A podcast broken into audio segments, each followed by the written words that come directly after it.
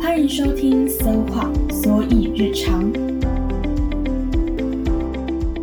我是节目主持人南城。那欢迎再次收听《城市漫谈》系列的第二集。第二集，我想跟大家聊聊，你是否是一个太过文艺的人，或者是你是否是一个相较于同才之间，你的想法更为多的人？那，嗯，会想要聊这件事情，是因为我最近看到了一段话，然后我觉得非常有共鸣。那我有分享在官方 IG 上跟大家聊聊，所以想说在这边跟大家多聊聊这些话题。那这段文字是一个太过文艺的人，注定不会太快乐。心里有爱，有善良，骨子里住着孩子般的纯真，但也往往多愁善感，容易感知美好，也更容易体会悲伤。他喜欢文字，但往往也不善言辞，不是文字太少，而是感受很。那我觉得这段话其实为什么说很有共鸣？那我从国中的时候就意识到自己其实跟身边的同学的想法其实很有很大的不同。呃，其实那时候会很犹豫，说我是不是就真的跟别人不一样？然后那时候会觉得说，那我应该要改变自己，去跟随大众，去跟他们一样。可是，呃，越长大会越渐渐发现说。就是跟他们一样的话，那他们做的那些事情，可能是你不是你真正喜欢的，你只是想要让自己看起来不那么特别而已。所以，嗯，我看到这段话的时候，我觉得非常非常的 touch 我的心，就是因为我始终都是一个相较于别人比较成熟的小孩子，那我真的很容易去感受身边的每一种情绪。前几集有说过嘛，我甚至会把情绪所放大化。我很喜欢文字带给我的那一种很亲切的感觉，因为在我不被理解的那一段时间，就是甚至连家人都不理解我，或是身边同学，我也没有找到一个真正的能理解我心里的好朋友的时候，其实最懂我的人就是文字。那文字其实是拯救我的一大功臣，就是它是一个。就是很像在你在海上，你抓不到一只杆子，可是蚊子是拯救你的那一那一个浮木的感觉。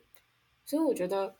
嗯，我始终都是一个文艺的人，但我不是是假装文艺的那一种人，是我从小到大以来，我一直我一直都是跟别人不一样。那为什么他说不会注定太快乐？我觉得。这一点不是说是你是真的不快乐，就是真的每一天都很忧郁的那种，不是。我觉得那种不快乐是因为你跟大家不一样，带给你一种焦虑的感觉。所以我觉得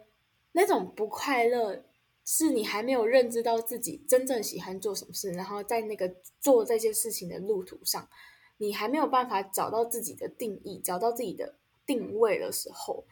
那种的不快乐。嗯，身为一个太过文艺的人，我真的很容易。嗯，因为一点小事，然后衍生出无限的想法，然后无限的 idea，或者是无限的感受，然后我会去用心的去体会这种感受，那会把它用文字写下来，或者是用说的把它说出来。我觉得这是一种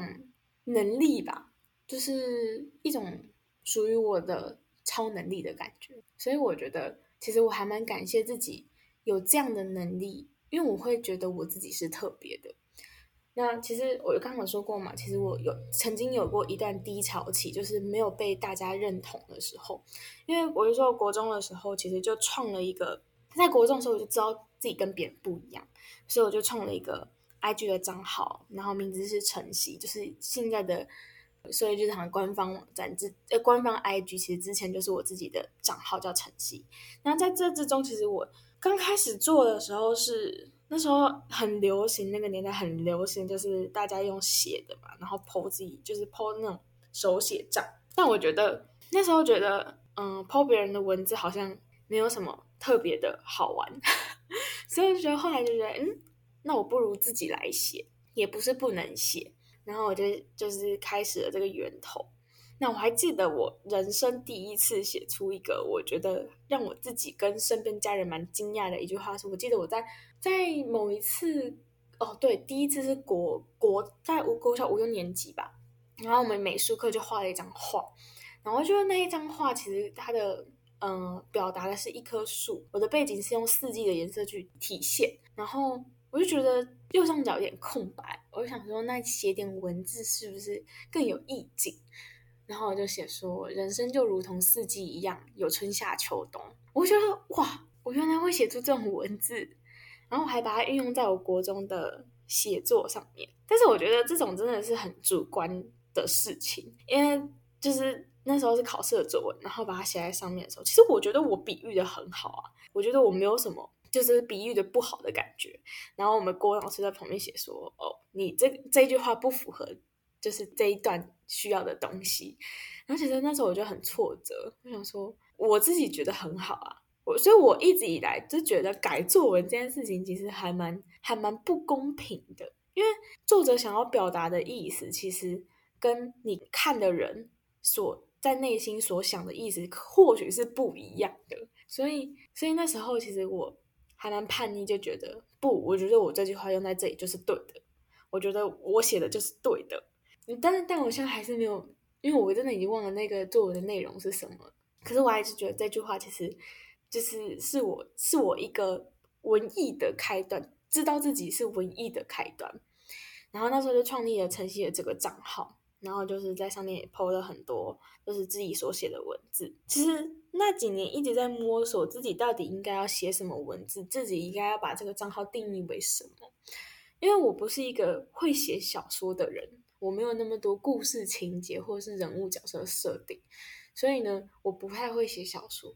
我也不会写散文。我写就大就是那种非常的短的短文，或者是有时候是那时候后面是写诗，所以其实那时候就一直在找说自己的定义是什么。然后后来发现那个账号其实是一个非常巨大的压力在我身上。我知道那个就是我不知道大家有没有体会过，虽然它没有一个经济来源，或者是它是一个很对我来说是一个很需要去承担压力的东西。但是就是反正它就会形成一个无形的压力，我可能两三个月没有发文，我就会觉得我是不是灵感缺乏，我写不出东西来。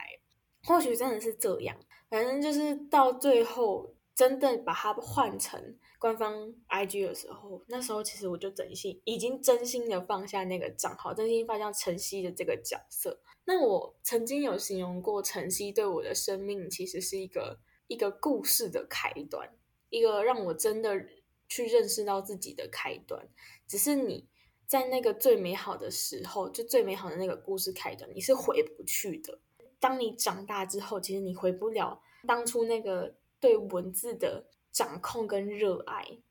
但我不是说我现在不热爱文字，只是说那时候的我可能有更多的想法跟语言可以去表达我的感受，但是现在可能我没有办法去说，我用很精辟的文字去形容我的。复杂的心情，所以我觉得晨曦他是一个值得纪念的身份，但是他不是一个可以维持到很久的身份，所以我才会把呃晨曦换成所有日常，就是用不同的角色去诠释我的文艺生活，所以大概就是这样，就是晨曦就一路这样子到大概高中的时候就跟我 say goodbye 了嘛。那其实我有创立一个非常小的小号。那当然是最重要的，也只有这身边就是真的认同我是一个这样子，他可以接受我是这样子一个人的存在的那些朋友最重。那这个这个账号里面，其实我也是分享一些文字上面的东西。我觉得就是这个账号其实带给我是，我可以分享我很微不足道的东西，那或者是对一个人的情绪，或者是我对于。哪一本书，或者是哪一个 moment 带给我的东西的那种小情绪，我可以不用用非常精辟的文字去阐述，我可以用比较贴切于生活的文文笔去描述这件事情，然后去剖一些我的生活日常，我觉得很可爱的 moment 这样子。因为，嗯，我不知道大家是不是一个会随随时观察生活小细节的人。那我是一个非常喜欢是观察生活小细节的人，就是我会觉得一些细节很可爱的话，我会剖。那可能不大家不认为说这是一个有趣的点，可是我会觉得这是一个很有趣的点，所以我就会记录下来。所以我觉得那个账号对我来说其实是记录生活，不会在意别人说什么，或者是别人管什么，我会觉得这就是我想要记录的东西。那那个账号一刚开始其实。嗯，我写的东西都比较偏向我想要抒发一些 我对我对之前的朋友他的一些情绪。然后我曾经就有问过，就是有追踪的朋友说：“哎，你们觉得这个账号 PO 的东西如何？”然后我那时候有个朋友就说，他觉得你写的每一每一篇文都很贴切，然后他觉得就算他没有带入我的故事，或者是我真正写这件这件事情的那一件事情，他也会能带入自己的生活，然后能带入自己的情绪。我觉得这就是我想要做到的事情。我想要引发大家去思考自己的生活，然后去体会一些，呃，你平常可能没有发现的小细节跟小心思。呃，我一个抒发的小小管道吧，它就是一个不会带给我压力，然后内心最深处最柔软的地方。对，那就是我这个人，我可以说有三个人格，也也也不不奇怪。第一个人格当然就是我本人的身份嘛，当然就是我本名的名字。那我我本人的身份其实呃或多或少会令人家讨厌，我觉得也不不足为怪啦。因为很多人都说过，就是因为就是我这样的个性，其实我很我很喜欢跟人家聊得很深入，我不喜欢跟人家聊得很浅，我不喜欢表面上那种呃很浅的相处。我觉得我要跟你交朋友，我就是一个很真心的。对待方式，那我希望说，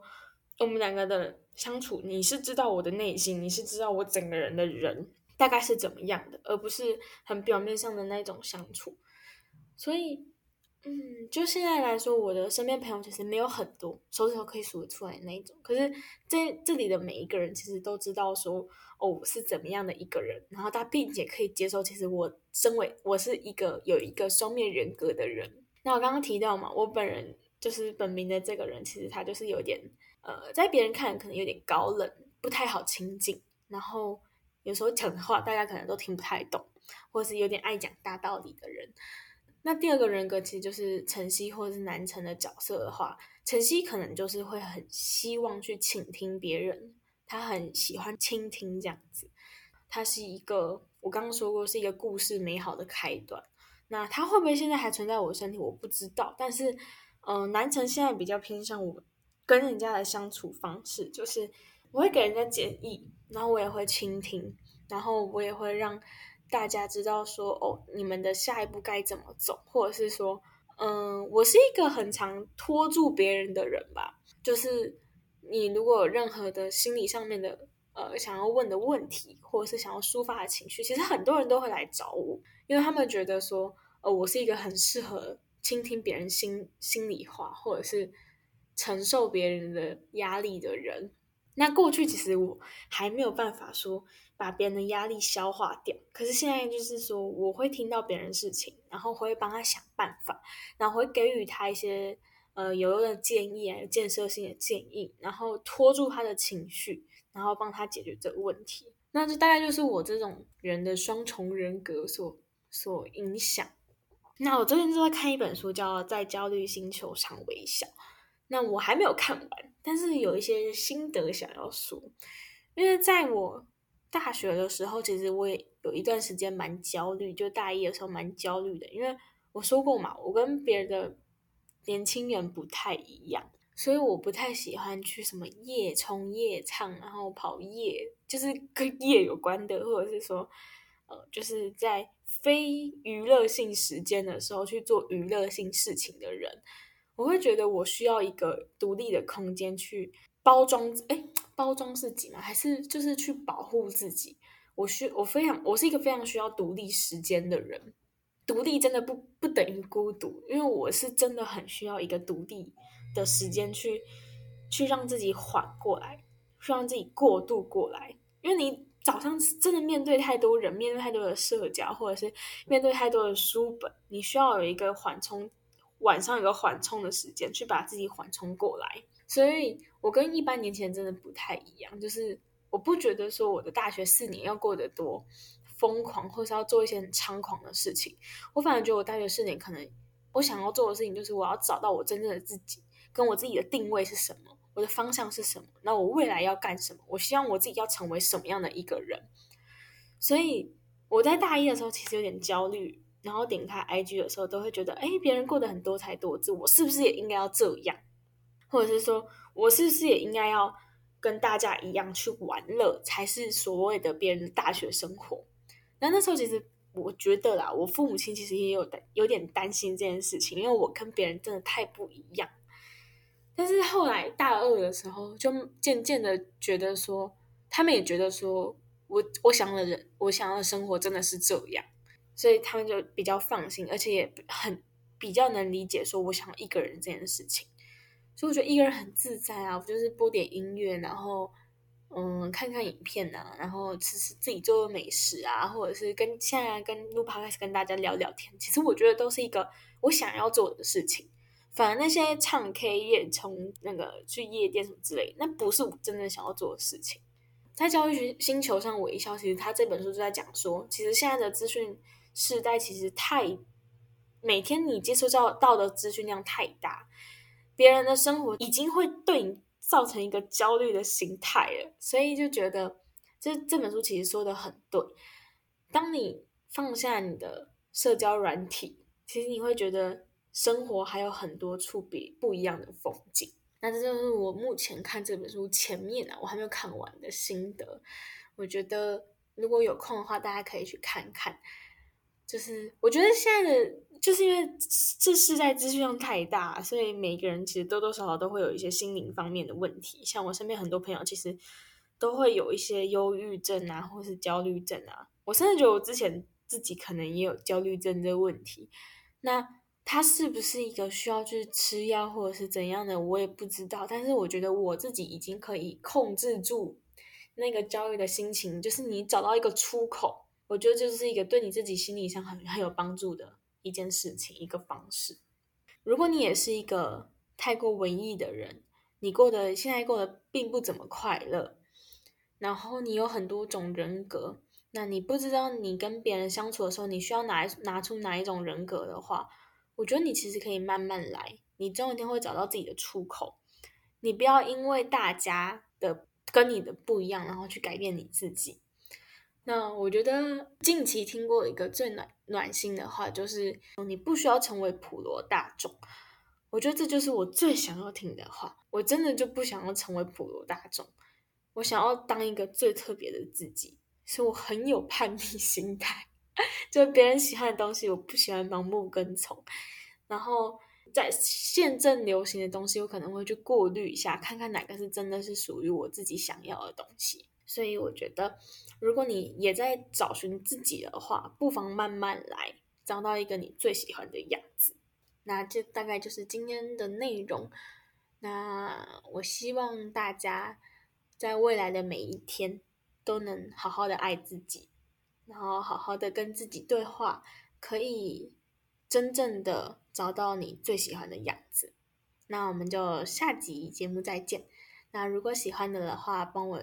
在 K Bus、Spotify 跟 Apple Park 下面留言。如果真的想要跟我聊聊天的话，觉得听完这一集，然后觉得诶这个人不错，想要说说什么话的话，那官方 IG 的话也帮可以追踪起来。下次节目见，拜拜。